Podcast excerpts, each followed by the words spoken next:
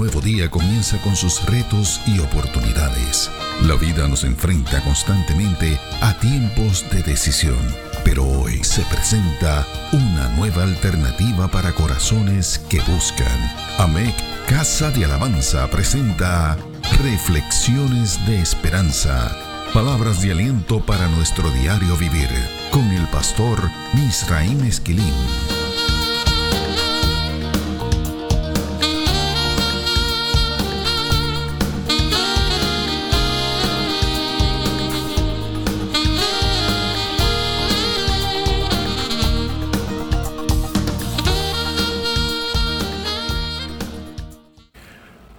Recibe bendiciones del Señor.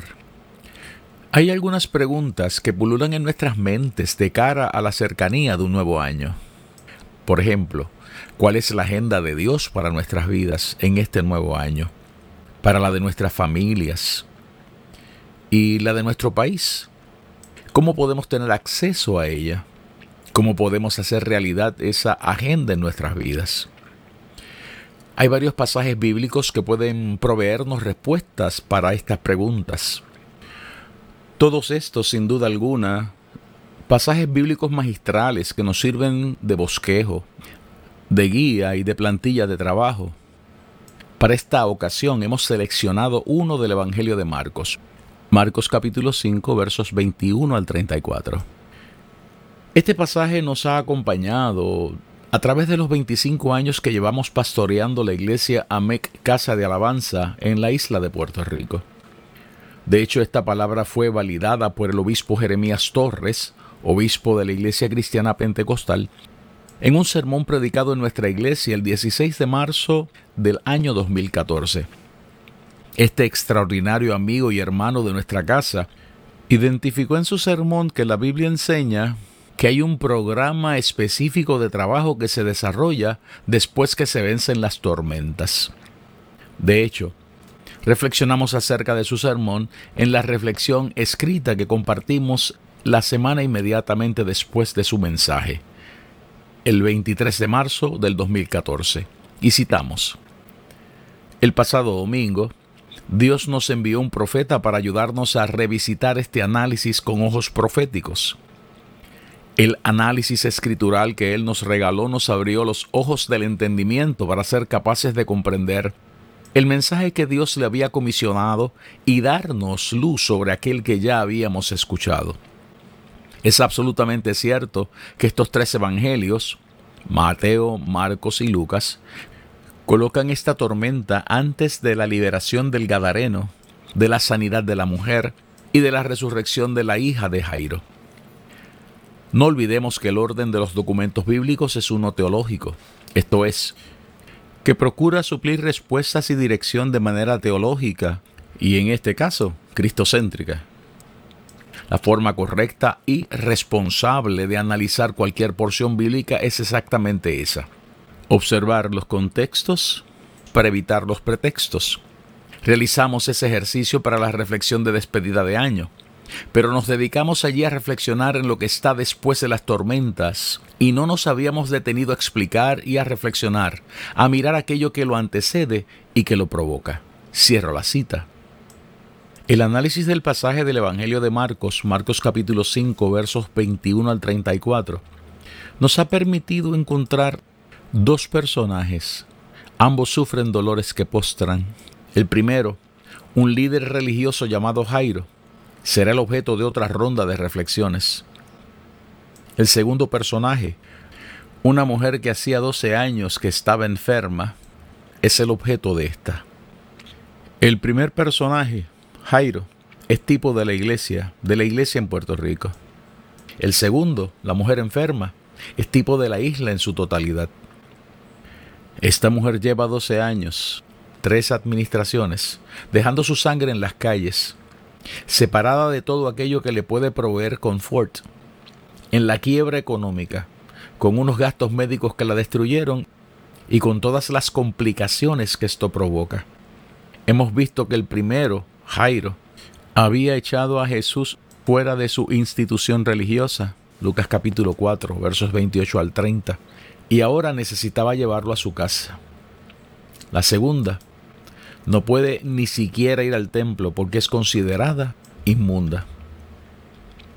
Ambos personajes poseen una necesidad común que va más allá de poder oír a Jesús.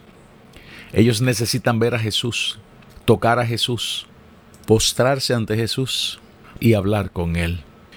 Así como Jairo, la iglesia necesita trascender de la dimensión de hablar acerca de Jesús y ascender a la dimensión en la que se facilita que la presencia de Jesús sea palpable. Jairo sabía dónde ir para ver a Jesús. En cambio, la mujer con flujo de sangre no podía siquiera ir al templo. A esta mujer le recetan cuatro medicinas, una agenda de restauración que incluye cuatro áreas de trabajo, el verso 34 del capítulo 5 del Evangelio de Marcos lo explica de la siguiente manera. Y él le dijo, Hija, tu fe te ha hecho salva, ve en paz y queda sana de tu azote. Sabemos que la primera receta trata con la restauración de su estructura familiar, incluyendo su interpretación de lo que es una familia. Cristo la llama hija. Hace algunos años predicamos un sermón que nos conducía a entender que un choque con la presencia de Dios activa el lugar del cerebro en el que está nuestra identidad. Esa área se le activó a esta mujer cuando ella chocó con Jesucristo. Él la llama hija, mujer, le asigna familia, porque una hija posee un padre, y por ende le restablece las redes, el network, las redes de relaciones necesarias para una vida sana y balanceada. Este es el primer punto de esa agenda. Lo primero que Jesús les receta luego de salvarla y sanarla de su enfermedad es un nuevo concepto de familia. Así como le ocurría a esta mujer, las islas de Puerto Rico necesitan programas que salgan del corazón del amado, que apunten a la restauración de nuestras familias. Esto incluye el regreso a la definición de familia que está en el corazón de Dios. La segunda receta es apoderamiento. Le dicen que es su fe la que ha hecho posible que todo esto sucediera. Este elemento del empowerment, como dicen los anglosajones, es vital para los sectores de la comunidad que han perdido la confianza en sí mismos y en las decisiones que pueden tomar. Una receta similar a esta Dios la utilizó con Gedeón en el capítulo 6 del libro de jueces, cuando le dijo lo siguiente a este varón de Dios. Y mirándole Jehová le dijo, ve con esta tu fuerza, y salvarás a Israel de la mano de los madianitas. ¿No te envío yo? Entonces le respondió, Ah, Señor mío, ¿con qué salvaré yo a Israel? He aquí, mi familia es pobre en Manasés y yo el menor de la casa de mi padre. Jehová le dijo, ciertamente yo estaré contigo y derrotarás a los madianitas como a un solo hombre. Jueces capítulo 6 versos 14 al 16. Dios no le dice a Gedeón que la mano del Todopoderoso derrotaría a los madianitas. Dios le dice a su siervo que él le había capacitado, le había apoderado para realizar esta conquista. Esta receta Dios se la ofrece a los pueblos que necesitan recuperar su confianza en sí mismos. Las personas que viven en las islas de Puerto Rico tienen que ser capaces de entender que un encuentro genuino con Dios nos capacita para ello. La fuerza de Dios se transforma en nuestra fuerza y con ella somos capaces de tomar decisiones que salven nuestro pueblo. ¿Se ha preguntado usted alguna vez por qué es que Dios decide usar la vara de Moisés para provocar milagros y desatar el poder del Creador de los cielos y la tierra? La respuesta es una muy simple, porque ese era el instrumento de trabajo de Moisés. Era muy natural para este líder del pueblo de Israel tener una vara en su mano. Esa vara nunca tuvo autoridad en sí misma. Sin embargo, Dios decidió apoderar, hacer empowerment a Moisés haciéndole saber que desde el momento de su llamamiento habría un poder sobrenatural depositado en el uso de un instrumento común y corriente. No hay que esforzarse en presentar muchas explicaciones acerca del efecto que esto tuvo en Moisés. La tercera receta le dibuja rutas de esperanza a esta mujer. Le dicen que vaya en paz. la restauración de nuestra isla, requiere que se nos dibujen rutas de esperanza y paz. Son muchos los ejemplos bíblicos en los que Dios comisiona rutas de esperanza para aquellos que confían en Él. Leemos lo siguiente en el capítulo 13 del libro de Génesis, versos 17 y 18. Levántate, ve por la tierra a lo largo de ella y a su ancho, porque a ti la daré. Abraham pues, removiendo su tienda, vino y moró en el encinar de Mamre, que está en Hebrón, y edificó allí altar a Jehová. Algo similar leemos en el libro de Éxodo, capítulo 3, versos 11 al 12. Entonces Moisés respondió a Dios, ¿quién soy yo para que vaya a Faraón y saque de Egipto a los hijos de Israel? Y él respondió, Ve, porque yo estaré contigo, y esto te será por señal de que yo te he enviado. Cuando hayas sacado de Egipto al pueblo, serviréis a Dios sobre este monte.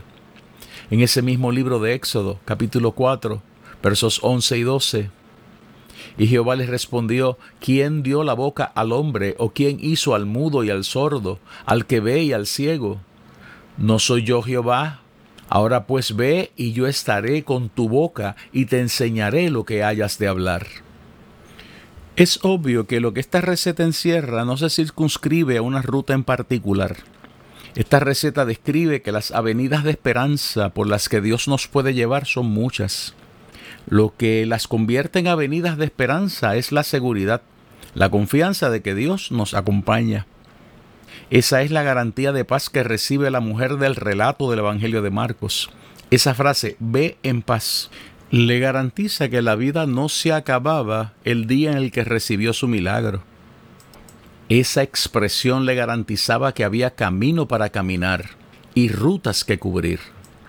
Esa frase le hace saber que el shalom de Dios, el bienestar integral, va con ella, que el Dios de paz va con ella, que las rutas que le esperan en la vida serán seguras. Ella fue por sanidad y Jesús le dio mucho más. Es acerca de esa esperanza que escribe el salmista en los siguientes salmos. Salmo 62, versos 5 al 8. Alma mía, en Dios solamente reposa, porque de Él es mi esperanza. Él solamente es mi roca y mi salvación, es mi refugio, no resbalaré. En Dios está mi salvación y mi gloria. En Dios está mi roca fuerte y mi refugio. Esperad en Él en todo tiempo, oh pueblos. Derramad delante de Él vuestro corazón. Dios es nuestro refugio. Salmo 65 versos del 2 al 5. Tú oyes la oración, a ti vendrá toda carne, las iniquidades prevalecen contra mí, mas nuestras rebeliones tú las perdonarás. Bienaventurado el que tú escogieres y atrajeres a ti, para que habite en tus atrios. Seremos saciados del bien de tu casa, de tu santo templo. Con tremendas cosas nos responderás tú en justicia, oh Dios de nuestra salvación esperanza de todos los términos de la tierra y de los más remotos confines del mar. Salmo 71, versos 5 al 9. Porque tú, oh Señor Jehová, eres mi esperanza, seguridad mía desde mi juventud. En ti he sido sustentado desde el vientre. De las entrañas de mi madre tú fuiste el que me sacó. De ti será siempre mi alabanza. Como prodigio he sido a muchos y tú mi refugio fuerte. Sea llena mi boca de tu alabanza, de tu gloria todo el día. No me deseches en el tiempo de la vejez. Cuando mi fuerza se acabare, no me desampares. Salmo 73, verso 28. Pero en cuanto a mí, el acercarme a Dios es el bien. He puesto en Jehová el Señor mi esperanza para contar todas tus obras. Salmo 91, los primeros doce versos. El que habita al abrigo del Altísimo morará bajo la sombra del Omnipotente. Diré yo a Jehová, esperanza mía y castillo mío, mi Dios en quien confiaré. Él te librará del lazo del cazador, de la peste destructora. Con sus plumas te cubrirá y debajo de sus alas estarás seguro. Escudo y adarga es su verdad. No temerás el terror nocturno, ni saeta que vuele de día, ni pestilencia que ande en oscuridad, ni mortandad que en medio del día destruya. Caerán a tu lado mil y diez mil a tu diestra, mas a ti no llegará. Ciertamente con tus ojos mirarás y verás la recompensa de los impíos, porque has puesto a Jehová, que es mi esperanza, al Altísimo por tu habitación. No te sobrevendrá mal, ni plaga tocará tu morada pues a sus ángeles mandará acerca de ti que te guarden en todos tus caminos. En las manos te llevarán, para que tu pie no tropiece en piedra. ¿No le parece que este es el mejor regalo de Navidad que podemos recibir este año? Sabemos que ha habido instantes en la vida en los que nos ha parecido que Dios no está con nosotros. De eso hablaba el profeta Jeremías cuando decía lo siguiente, Oh esperanza de Israel, guardador suyo en el tiempo de la aflicción, ¿por qué te has hecho como forastero en la tierra y como caminante que se retira para pasar la noche? Jeremías capítulo 14, verso 8.